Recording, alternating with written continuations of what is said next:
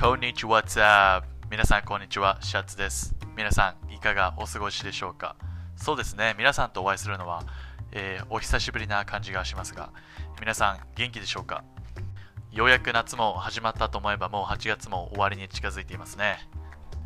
皆さんどうですか？夏のいい思い出とかできましたでしょうか？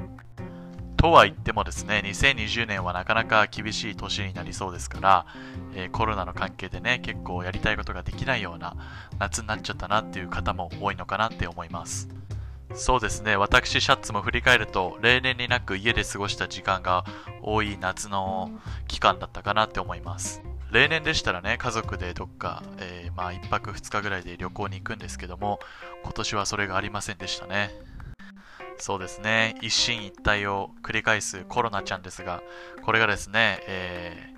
ー、まあ、できる限りですね、早く収束してもらって、えー、今まで通りの生活がね、早く戻ってほしいなっていうのを本当に体感した夏でした。えー、とは言ってもですね、皆さん、えー、それぞれ何かこう、いい夏の思い出をね、えー、おのおの体験していただけたら、皆さんにとっていい夏になったんじゃないかなって思います。そうですね。なので、ぜひ夏の思い出とか、なんか夏こんなことしましたよ、こんなことがありましたよってことがあればですね、ぜひ皆さんシェアしていただいて、えー、そんなことを僕のエピソードでもこうシェアしていけたらいいなって思います。今日はですね、また皆さんに一つエピソードをお届けしていきたいと思うんですが、えー、今日はどういうエピソードにしようかなって考えて何がいいかなと思ったんですけども、私の海外旅行の体験談を皆さんにお届けしようと思います。えー、私、シャツですね、初めて海外に自分を放り投げたのはですね、小学校5年生になります。少し珍しいんですが、小学校5年生で初めて経験した海外旅行がスリランカだったんです。で、小学校5年生のスリランカから随分経ってですね、高校1年生の夏の時にイギリスへ学校の語学研修へ行くことになります。そして日々は経って高校を卒業しました。で、高校卒業したタイミングでですね、えー、家族の、まあ、妹とか弟もですね、結構、こう学校卒業して結構家族にとっての節目だったので、家族でハワイへ旅行に行きました。家族でね、海外旅行っていうのはいつでも夢ですよね。本当にハワイ楽しかったです。で、私、シャツ、えー、皆さんに申し上げたかどうかは分かりませんが、私は浪人をして大学に進学しました。その浪人が終わって大学に入学する前に少し時間があったんですね。で、オーストラリアに友達がいたので、オーストラリアに約1ヶ月間、まあ、旅行というかね、滞在をしました。そして、えー、大学に通って、大学2年生の春休みですかね。大学2年生の春休みに、えー、なんと私はウズベキスタンという中央アジアの国に行きました。またまあ皆さんにとってはかなりマイナーな国だと思うんですが、たくさんエピソードがあるので、それもお届けできたらいいなと思います。そして、えー、大学3年になる手前ぐらいの時期ですかね、初めて、えー、私シャツはドイツに足を踏み入れました。そして私シャツは大学3年生より1年間の、まあ、海外交換留学を経験して、それはアメリカでやりました。なので、まとめると行ったことがある国は、えー、スリランカ、イギリス、ハワイ、まあこれはアメリカになるんですけども、ハワイ、それからオーストラリア、ウズベキスタン、ドイツ、アメリカ本土ということになっています。そうですね、こういうふうに数えると結構あるので、若いうちに、えー、いろんなね、世界中飛び回れたのは結構ありがたくて、えー、ラッキーなことだったなって思っています。ということでですね、今回のエピソードは題して、シャッツの海外体験パート1ということで、私、シャッツが行った海外の最初の3つの国をですね、エピソードを交えながら皆さんにお届けしていきたいなと思っています。えー、なかなかね、コロナのせいで海外旅行とかが今難しい時期なので、私、シャッツのですね、えー、まあ、エピソードを聞いていただいて、少しでも海外旅行に行ったようなね、気分になっていただけたら本当に嬉しく思います。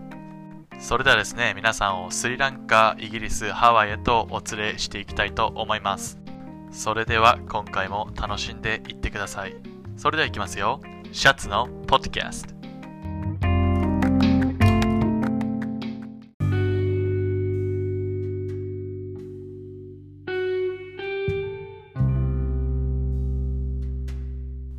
さあ皆さん、それでは準備の方よろしいでしょうか？まずは皆さんをスリランカへとお連れいたします。えー、私、シャツ初の海外旅行、スリランカで経験することになるんですが、その当時はですね、えー、私5人家族なんですけども、5人プラス、えー、おばあちゃんを連れて6人で行きました。え今でもですね、え当時すごくワクワクしていたのを覚えています。というのもですね、えスケジュールを合わせるために私は小学5年生の時の夏の大イベント、運動会を、まあ、休まなければいけなかったんですね。まあ、今思えばそれもなかなかの決断だったなって思うんですけども、まあそれはそれで良かったかなって思っています。まずですね、スリランカという国について少しだけ説明をしてみましょう。えっ、ー、と、皆さん、スリランカという国、どこにあるかご存知ですか？最近はですね、ご存知の方多いかもしれないです。結構、えー、なんでしょうね、観光地としてね、かなり注目を浴びてきているなという印象があるので、結構知ってる方も多いかもしれませんね。えー、簡単に言うとですね、スリランカという国はインドの真下にある小さな島です。島の大きさはですね、だいたい北海道より小さいだった気がします。結構ね、2000年を過ぎても内戦があったりして、スリランカの北の方はまだ地雷がある地域があったりとか、ちょっとそういう戦争の、まあ、跡が残っている国でもあります。言語はですね、シンハラ語ともう一つあった気がするんですが、少し覚えていません。で、結構多くの人が英語を喋るので、まあ、英語も行く場所によっては共通語になるのかなって思います。日本からですね、成田から羽田からも今あるのかなわからないですけど、スリランカ航空という航空会社がですね、直行便を出していて、多分コロンボ空港でしたかな。そこに着陸するんですがだいたい直行便で8時間ぐらいかかります、えー、当時ですね我々シャッツ一家もですねスリランカ航空を利用して直行便で飛んだんですが、えー、スリランカ航空ですね大変いい印象が残っています。まずですね、飛行機の乗務員さんたちはですね、スリランカの伝統的な衣装ですかね、結構南国の雰囲気のある、結構カラフルな洋服を着ていてですね、えー、それを見て、ああ、外国に行くんだなとか、初めてこう外国人をすごい近い距離で見て、なんとなく驚いたというかね、えー、かなり新鮮な気持ちになったのを覚えています。えー、もちろんですね、フライトのサービスも最高で、え私、シャツがですね、個人的に気に入った点が2つありました。1つはですね、えー、スリランカ航空の添乗員さん。まあ私が当時、えー、小さい子供だったということもあってですね、1つトランプのデッキをくれたんですね。そのトランプがですね、えー、スリランカ航空オリジナルでですね、すごくシャッフルがしやすくてですね、えデザインも気に入って、当時も今もまだ持っている、え私が好きなトランプの一種の一つです。あともう一つの特徴があったんですが、これが結構興味深くてですね、えー、スリランカ航空、まあそのスリランカに行くまでの、まあ、航空時間の間ですね、なんと、あの有名な日清の赤いカップヌードルが食べ放題だったんです。まあ残念ながらというか、一つだけまあ、その食べ放題のカップヌードルは通常サイズより一回り小さいミニサイズだったんですが、まあ、それでも好きなだけ、えー、食べれるということで、まあ当時の私はもう好きなだけ食べてしまおうと思ったんです。まあ、結局ですね、えー、確か行きで3つぐらいしか食べなかったんですけども、というのもですね、ずっと食べてるうちに両親にあんまり体にいいもんじゃないから、そんなに食べない方がいいよということを言われて、あじゃあやめようという風になったんです。当時の私はですね、スリランカの長い首都の名前を覚えようとね、フライト中は必死で頑張っていたんです。ご存知の方もいるかもしれませんが、その首都の名前は長いですよ。スリジャーヤワルダナ・プラコッテと言います。きっと当時の僕はですね、こんな風に思ってたんでしょうね。まあこんな長い名前を覚えていたら、えー、現地の人にびっくりされてこう、驚かれるなっていう、そういうことをしたかったんでしょうね。まあそんなこんなでですね、無事にスリランカに着きました。えー、当時の私たちはですね、父のまあ、ビジネス出張に付き添う形でスリランカに一緒に行って合間の時間を見つけて旅行をしていたんですがそれでもですね結構いろんなとこを回れたんです当時はですねスリランカはまだ観光地としてはマイナーだったので、え物価が安かったんですね。例えば特にホテル代とかがすごく安かったんです。なので私たちはかなり綺麗なホテルにお手頃な価格で泊まることができました。今でもですね、えー、行った先のホテルはですねどれも綺麗で全部プールがあったりですね、えー、いくつかはすぐそこにビーチがあったりとおあ綺麗だなっていうふうに思ったのを覚えています。ホテルの話ですと一つだけ印象に残っているホテルがあるんですがそのホテルは結構山奥にあってこう山と一体化してるようなホテルだったんですね。なので、まあ、外を散歩すれば結構野生な猿がいるとかそんな風なホテルだったんです。夜になるとですねものすごい数のヤモリだかイモリがもうホテルのそこら中の壁に、えー、くっついているんです。爬虫類好きの私はですねそれを見てとても興奮したのを覚えています。日本の旅館とかですとねお茶だったりまあ、クッキーとかおせんべいが置いてあると思うんですがそのホテルはそういうものの代わりに果物が置いてあったんですね。なのでですね私たちはですねその果物をベランダの外のテーブルの上に置いておこうとなったんです。そしてしばらく待つとですね私たちの予想はズバリ的中してですね猿がそれを食べに来たんです。いやーあれは今振り返っても面白い体験ですね。すぐそこに自分たちの食べ物をえ野生の猿が食べに来るっていうね、え本当に動物園みたいな光景がすぐそこにあったのを覚えています。そうですね。ホテルトークはこれぐらいになりますかね。向こうのスリランカの人たちはですね、えー、彼らの文化で食事をですね手を使って食べる文化がありますいつもですねレストランとかで食事をするとですね自分の左手側に水が入ったカップがあるんですね。そこで最後に、え手を軽く洗うことがごちそうさまの合図になります。それを知らなかった私はですね、えー、何回も何口ごとに手を洗っていたんですね。するとどっかのタイミングで、えー、自分の食べ物を下げられてしまったんです。でこの作法については後になって分かったことなのでその時にああそういうことで下げられてしまったんだなと納得しました。実はですねスリランカという国は仏教の国なんです。なので実はスリランカという国そういう慣習的には日本人にとっては結構馴染みやすいものがたくさんあります。当時ですね私たちはお寺巡りなようなことをしたんです。そこではですね当時の私と同じぐらいの年代の、えー、子たちがですねお坊さんとしてもうこう仏教に励んでいるんですその時言われたんですね。彼らはもう結婚もしないし、ゲームもしないよと。その時、私はびっくりしましたね。いやー、こんな若いのに、もうそんな風にこう、なんか人生が決まってしまっているのかと。えー、それはまさにもう頭が上がらないような、そんな光景でしたね。あとはですね、私シャツ、スリランカのビーチでですね、人生で初めてウミガメを目にしました。いや、大きかったですよ。綺麗だったし。当時そのウミガメと一緒に写真を撮ったんですが妹はですねすごく体重が軽かったのでウミガメの甲羅の上に乗って撮影ができたんですが僕がやろうとしたらうんやめといた方がいいよということを言われて、えー、その夢は叶わずだったんですね観光地として一番覚えているのはシーギリアという世界遺産ですあれはですね巨大な岩がドスンと座っていてですね螺旋階段だったり階段を駆け上がってですね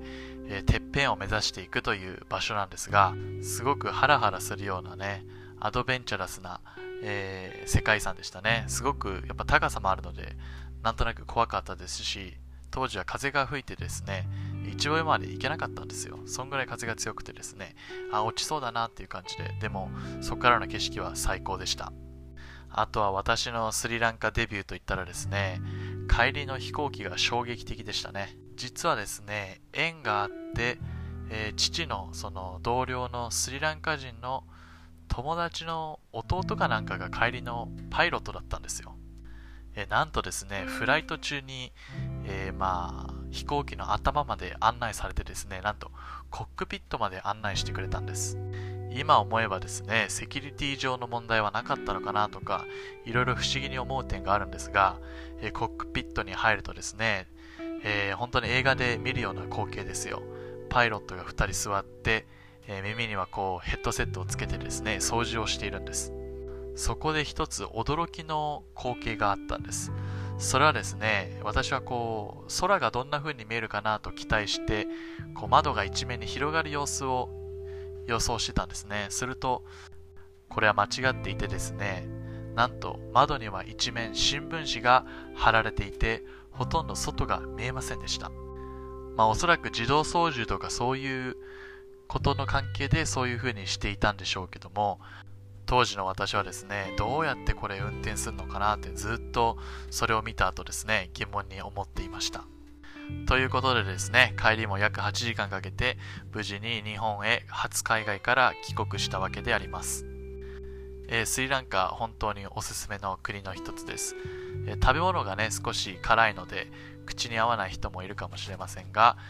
かなり綺麗なとこもたくさんありますし人々も優しいですし、まあ、英語も通じるのでそんなにコミュニケーションも難しいというわけではありません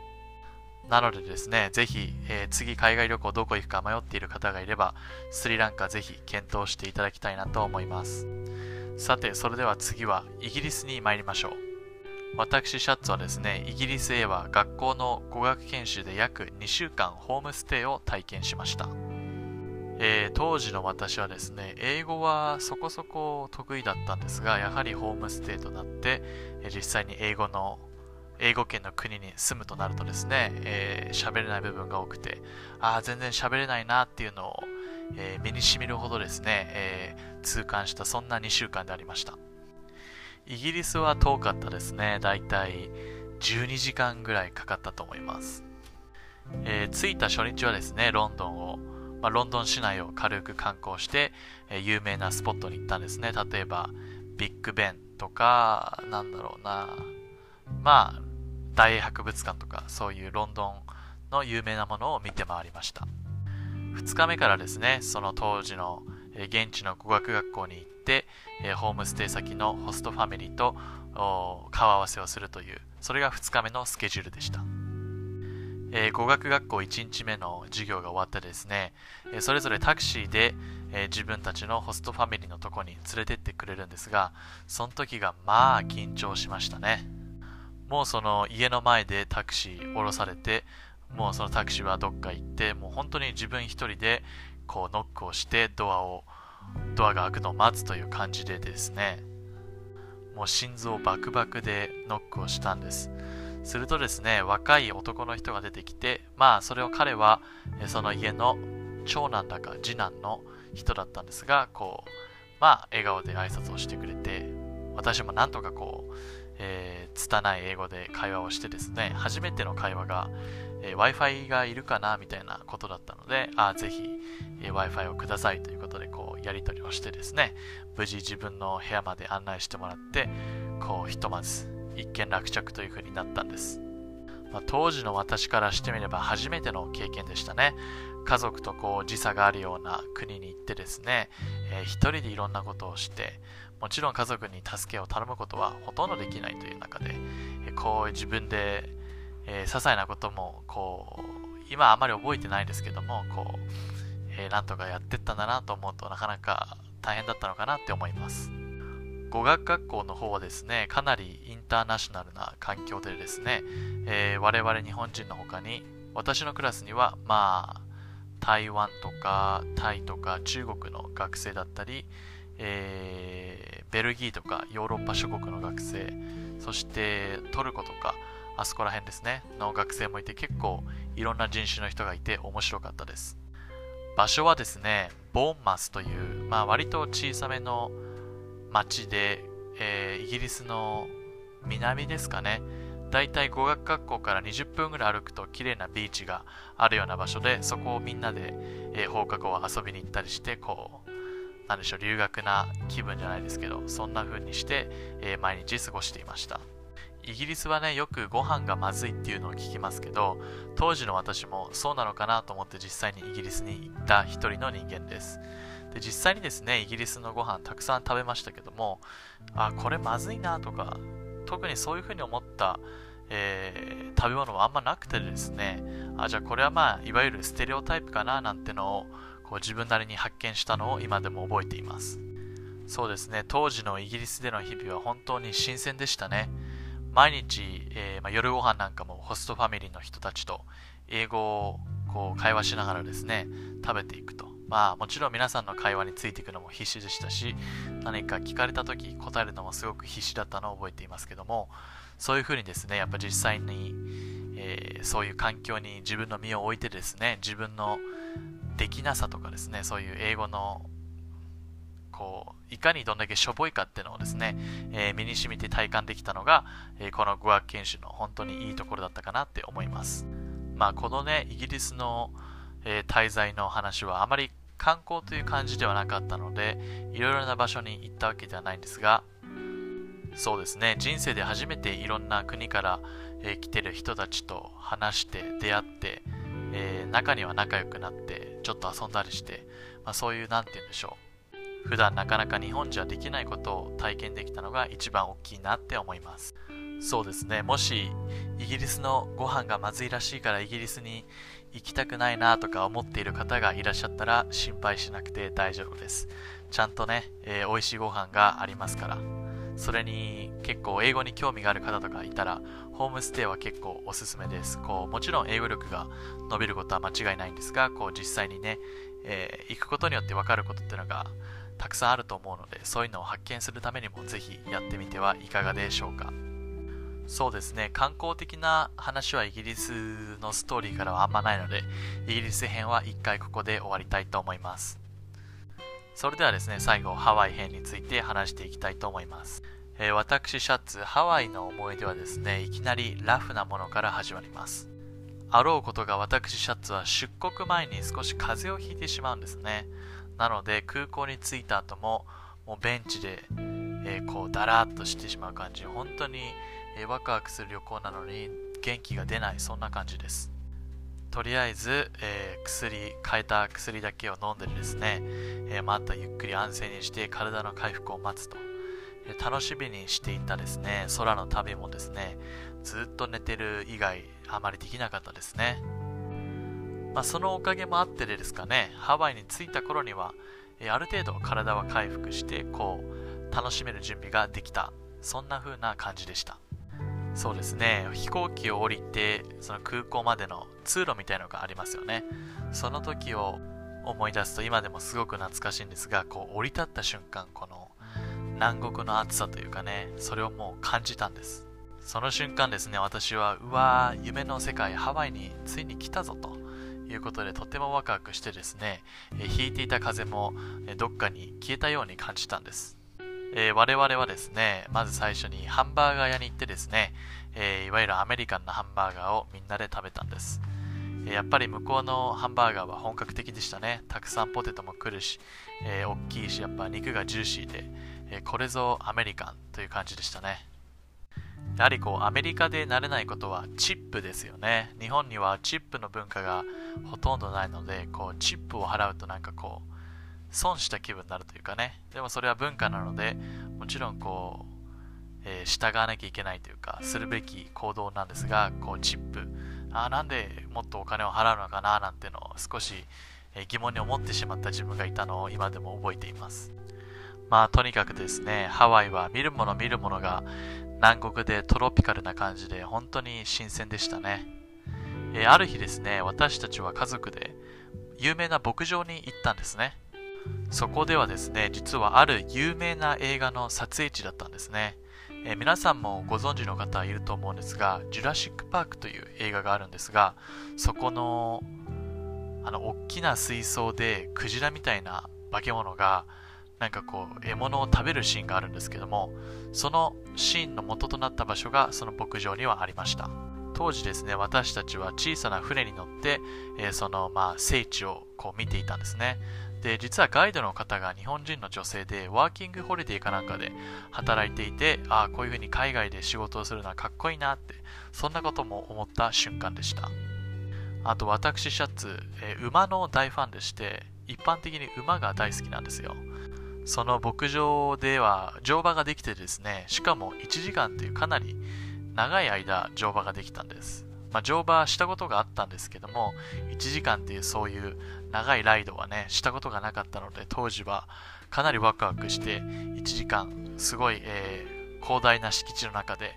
山を見たり、ちょっとアップダウンがあったりしたとこを馬に乗りながら、本当に楽しみました。あとこの牧場にですね、フードコートみたいなものがあって、普通にクラシックバーガーみたいな、まあ12ドルぐらいのハンバーガーが売っていたんですね。本当になんでかよくわかんないんですけど、そこのハンバーガーがめちゃくちゃ美味しくて、もう本当にもう一個頼んでこようかなみたいな、そんぐらいの美味しさで、また今でも食べたいなって思ってるので、えー、ぜひね、もう一度ハワイに行く機会があったら、そこに行ってそのハンバーガーを食べてこようと思っています。あと、まあ、ハワイといったらビーチとか綺麗な海だと思うんですが、ハナウマベイというすごく有名な、まあ、シュノーケリングができる有名な観光スポットがあるんですが、そこで初めて僕はシュノーケリングをしたんですね。で、シュノーケリングが最高に楽しくてですね、えー、兄弟で、まあ、ある程度沖に出て、こうシュノーケリングをしてるうちに、その浜から離れていってるのをどんどん忘れていっちゃうんですね。で、ある意味危ないんですけども、こう沖に出れば出るほど大きい魚がいたりして、すごく楽しかったのを覚えています。なので、そうですね、シュノーケリング安全に楽しみたいなという方がいれば、ハナマベイ、とってもおすすめです。私、シャツが人生で初めてウツボを生で見たのも、このハマウマベイです。なので、ウツボとか結構珍しいね、普段見れないような、えー、海洋生物が見れるかもしれません。まあ、やはりハワイ、かなり観光地としてもかなりトップクラスですから、割と物価が高かったり、えー、ご飯が異様にちょっと高かったりと、そういう部分はあんまり好きじゃなかったですけど、やっぱり間違いはないと思います。最近はね、Airbnb とかそういうサービスも広がってきてるので、まあ、自分でプランを立てたら、えー、こうツアーに参加するよりもコストを抑えて、えー、海外旅行を楽しめることができるんじゃないかと思います。え、皆さんもぜひ、え海外旅行とか、え国内の旅行でもいいですし、なんかおすすめとか、面白いエピソードがありましたら、ぜひシャツの方へお便りをお送りくださいませ。え以上、シャツの海外旅行話パート1。スリランカ、イギリス、ハワイ編になります。えー、皆さんをね、少しでも海外旅行の気分に、えー、させれたら、えー、よかったなと思います。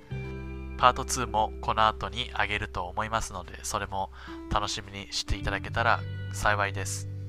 それでは皆さん今日も一つお付き合いありがとうございました。それではまたすぐお会いしましょう。シャツでした。バイオナーラ